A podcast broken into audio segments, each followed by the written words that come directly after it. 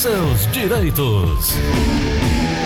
Doutora Geritza, muito bom dia, tudo bem, doutora? Bom dia, Gleudson, bom dia, ouvinte do Show da Manhã. Essa pergunta aqui é, me mandaram na quinta-feira da semana passada, é a, a Mônica que mandou e disse assim, Gleudson, guarda para a doutora Geritza, porque na terça-feira eu estarei trabalhando, mas eu quero ouvir. Hum. Que ela disse que foi chamada a atenção, doutora, e quer saber se a reclamação que ela recebeu do chefe faz sentido. E aí eu fui pois buscar, é. e aí é, eu queria também te trazer essa dúvida que deve ser dela e de muita muita gente está fazendo uso do celular para assuntos pessoais no horário do trabalho, ou melhor, o uso excessivo do aparelho durante o trabalho, pode configurar numa infração trabalhista, pode dar abertura para uma suspensão, um possível demissão, ou isso já é exagero e não tem amparo legal? A Mônica quer ouvir, ela está agora na aldeota trabalhando e nos ouvindo.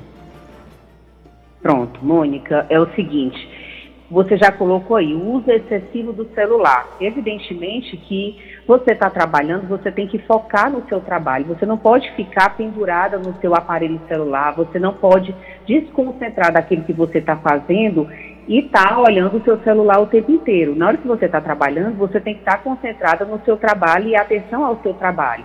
Se o seu trabalho for estar usando o seu celular, é uma outra condição. Agora, se não for, realmente você deixa o seu celular ali de stand-by, coloca que você, só em casos de urgência, liguem para o seu celular e deixa para um outro momento. Né? Eu sei que existe essa condição de você estar tendo que, né, aquele vício de você estar olhando, olhando mensagens, alguma coisa assim, mas já deixa orientado que se alguém precisar falar com você com urgência, que ligue porque realmente, na hora do seu trabalho, é bom que você não use o celular, sob pena de assim ser advertida, ser suspensa e ser realmente visto que você está destoando, levando a sua atenção não para o seu trabalho, mas para um outro tipo de atividade. Doutora, aí quem também emenda a mesma pergunta ou parecido é o Paulo. Ele disse: Gleudson, eu uso muito o celular no trabalho e sou obrigado a usar em casa a serviço da empresa. E aí eu uso o meu celular, uso os meus dados do celular, a empresa não me paga nada sobre isso e ainda querem limitar o meu uso na hora que eu estou é, fazendo algo particular dentro do meu horário. Onde está o erro? É o Paulo que pergunta. Bom, é, esse aí está, o erro está na continuidade. Ou, ou seja, talvez não seja nenhum erro. Existe aí uma, um horário extraordinário de trabalho, existe uma continuação do trabalho, existe um tempo à disposição do trabalho. Então, assim, se você não é o gerente com total poder de mando, ou exerce poderes de coordenação, alguma coisa assim, que exija de você que você esteja online, né, isso faz com que você, então, é, tenha que desligar daquela, daquele seu momento. Eu sugiro, então, que você solicite à empresa que a empresa lhe dê um aparelho, uma linha de telefone, para que você use no seu horário de trabalho. E assim você possa ter é, o controle da sua jornada de trabalho e mostrar que você está trabalhando naquele horário. Porque, assim, se você está trabalhando extraordinariamente, você então vai ter que receber. Perfeito. Doutora, a nossa ouvinte prefere não se identificar, mas diz que trabalha como secretária do lar há cinco anos, não tem uhum. carteira assinada. O receio é ser demitida e não ter direito trabalhista. Isso pode acontecer? Pode, pode acontecer. Porque, assim, o empregado doméstico ele vai ter que provar o vínculo de emprego. Se ele não tiver como provar que trabalhou naquela residência, é, infelizmente ele não vai ter como receber. Normalmente, quem trabalha numa residência é uma pessoa só. Então, como é que ele vai ter a prova daquele vínculo que trabalhava naquela residência todos os dias? Né? Para ser empregado doméstico, ele tem que trabalhar pelo menos três vezes por dia naquela residência. Então, ele vai ter que provar essa frequência de três dias na semana dentro daquela residência. E essa prova pode ser testemunhal, doutora? A prova dele certamente vai ter que ser testemunhal. Fora, fora disso, vai ter que ser como? Como é que ele vai provar que está lá todo dia? É.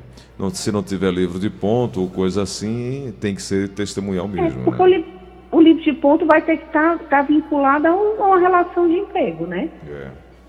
Então, assim, quem é que vai ter que provar para ela que ela é empregada doméstica, que está lá três vezes na semana, pelo menos, né? Seria o porteiro que vai que tem que ir todo dia, e normalmente o porteiro vai, faz uma escala de 12 por 36, não está todos os dias. Às vezes é a empregada da, da vizinha, mas ela tem que ir todos os dias, né? Enfim, tem que ter pessoas para provarem esse vínculo empregatício. Nem todo mundo consegue provar isso. É verdade. O ouvinte final de telefone 8654 mandou uma pergunta aqui viu o WhatsApp da Verdinha.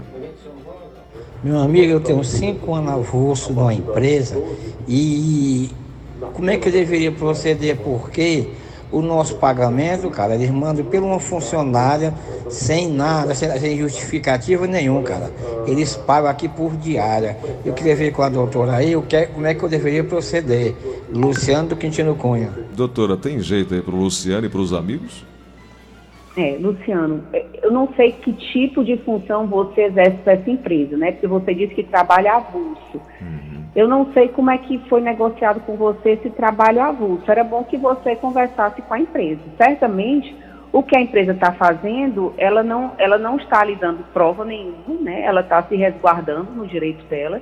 Ou seja, se você entrar contra ela, vocês não vão ter prova que vocês são realmente empregados dela. Né? Vocês prestam algum tipo de serviço e por esse serviço elas estão lhe pagando por aquilo ali. Então, assim, vocês não têm prova de nenhum depósito, vocês não têm prova de um trabalho efetivo. E como você está dizendo, eu sou avulso. Então, avulso é você fez e ela te pagou. Então, não estou vendo, assim, como é que seria a relação. Teria que ver que tipo de trabalho você desenvolve para ela. Uhum. Doutora, um tema que eu estou querendo aprender um pouco mais. Inclusive aqui quem mandou essa pauta foi a Sueli. Ela diz que já passou por isso na empresa dela. As promoções acontecem, promoção de carga acontecem sempre privilegiando o, os homens. E aí ela fala sobre essa questão da promoção por gênero, né? E aí eu pergunto à senhora, o conceito de igualdade entre mulheres e homens, ou igualdade de gênero, ele é compreendido como usufruto dos mesmos direitos né, e das mesmas liberdades. É, há, um, há, algum cometimento de, de, de uh, algum erro, alguma infração quando o, o patrão resolve, o gestor resolve privilegiar ou promover apenas os homens e não dar essa mesma oportunidade às mulheres? Quem faz isso está incorrendo em algum erro? Olha, eu Acredito eu que isso aí é, o que, é um direito que as mulheres estão batalhando muito hoje em dia, né? O, o, direito desse, desse reconhecimento, né? Somos todos iguais e tudo. Mas, assim, o que, o que vem, o que não é para acontecer é exatamente isso, é, é ver nas condições quem é que se adequa melhor ao cargo, né? Então, assim, é, na, na hora da escolha, existia um processo de, de, seleção onde haja uma igualdade de gênero. Então, assim, escolher só homens para um cargo e tudo vai depender muito da condição de, de cada um. Não é para acontecer de escolher só homem ou só mulher. Então, isso aí vai depender muito da, de como é que foi o processo de seleção. Eu não teria como dizer se foi regular ou irregular. Mas não do ponto de, como dizer nesse momento. Do ponto de vista Mas não legal, é para existir. Do ponto de vista legal, a legislação trabalhista ela pode até é, trazer alguma falha nessa questão da promoção de igualdade de gênero, doutor? Há uma abertura nisso, então? Não vejo, não vejo isso. Da legislação trabalhista, não. A legislação trabalhista protege a igualdade de gênero. Não vejo que seja para homem ou para mulher.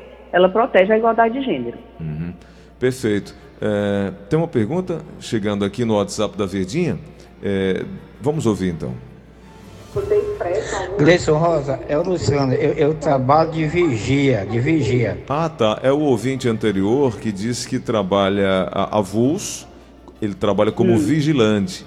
E ah, vigilante. É, como vigilante. Ele fez... Então é aquele que trabalha como vigilante que o, o, o patrão paga Uma... na diária. É isso, é. Ah, então aí ele tem que ele tem que buscar uma denúncia junto ao Ministério, junto ao, à, Superintendência Regional do Trabalho que vem acontecendo esse tipo de, de situação lá no emprego dele, que realmente está irregular e não é para acontecer isso. Ok, então ele tem que procurar denunciar, então, né? Eu sugiro a denúncia. Uhum.